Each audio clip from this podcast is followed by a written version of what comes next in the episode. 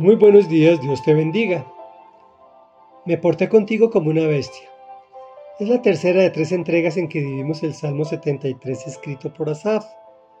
Veníamos hablando de los malvados, de su prosperidad. Hoy continuaremos el tema y terminaremos el Salmo. Recuerda, estamos hablando de los malvados y dice así, como quien despierta de un sueño, así Señor, cuando tú te levantes, los despreciarás como una ilusión. Se me afligía el corazón y se, se me amargaba el ánimo por mi necedad e ignorancia. Me porté contigo como una bestia. Pero yo siempre estoy contigo, pues tú me sostienes de la mano derecha, me guías con tu consejo y más tarde me acogerás en gloria. ¿A quién tengo en el cielo sino a ti? Si estoy contigo ya nada quiero en la tierra. Podrán desfallecer mi cuerpo y mi corazón, pero Dios es la roca de mi corazón. Él es mi herencia eterna. Perecerán los que se alejen de ti. Tú destruyes a los que te son infieles. Para mí el bien es estar cerca de Dios. He hecho del Señor soberano mi refugio para contar todas sus obras. Comentario. ¿Realmente podemos pensar que creer que saldremos por la puerta grande de la vida actuando con picardía y maldad? Es como quien despierta de un sueño, pues el Señor se levantará en su momento y despreciará a quien así actuó en su existencia. El salmista reconoce que la ignorancia de la palabra de Dios del conocimiento de la Biblia solo genera dolor, dolor, ansiedad y depresión. Comillas, se me afligía el corazón y se me amargaba el ánimo por mi necedad e ignorancia. Por eso, tenemos estas lecturas cotidianas de su palabra para salir airosos al entregar nuestras vidas al, al Creador y evitar que nos pase lo que dice Asaf, me porté contigo como una bestia. Después rectifica. De igual forma lo podemos hacer tú y yo.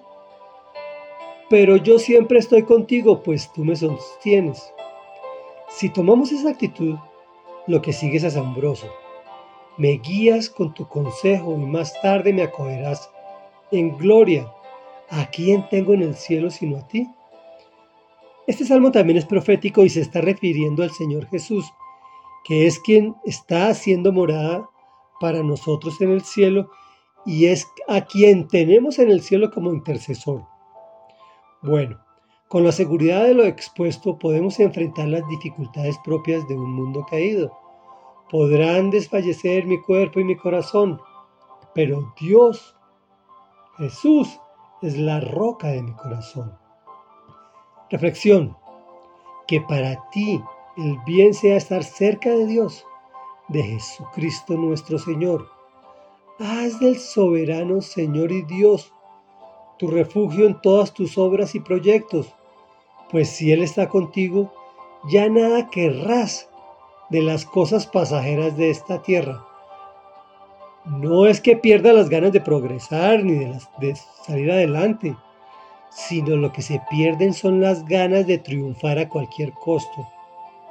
Oremos. Bendito Rey Dios y Padre nuestro.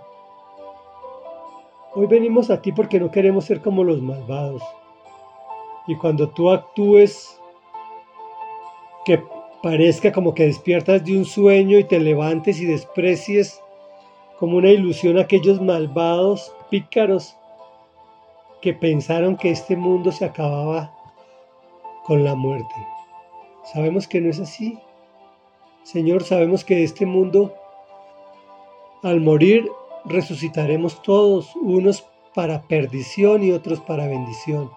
Y queremos no dejar de portarnos contigo como unas bestias, sino portarnos como personas conformes a tu corazón, pues tú siempre estás con nosotros, nos sostienes de la mano derecha, nos guías con tu consejo y nos acogerás en gloria. ¿Y a quién tenemos en el cielo sino a ti, Señor Jesús?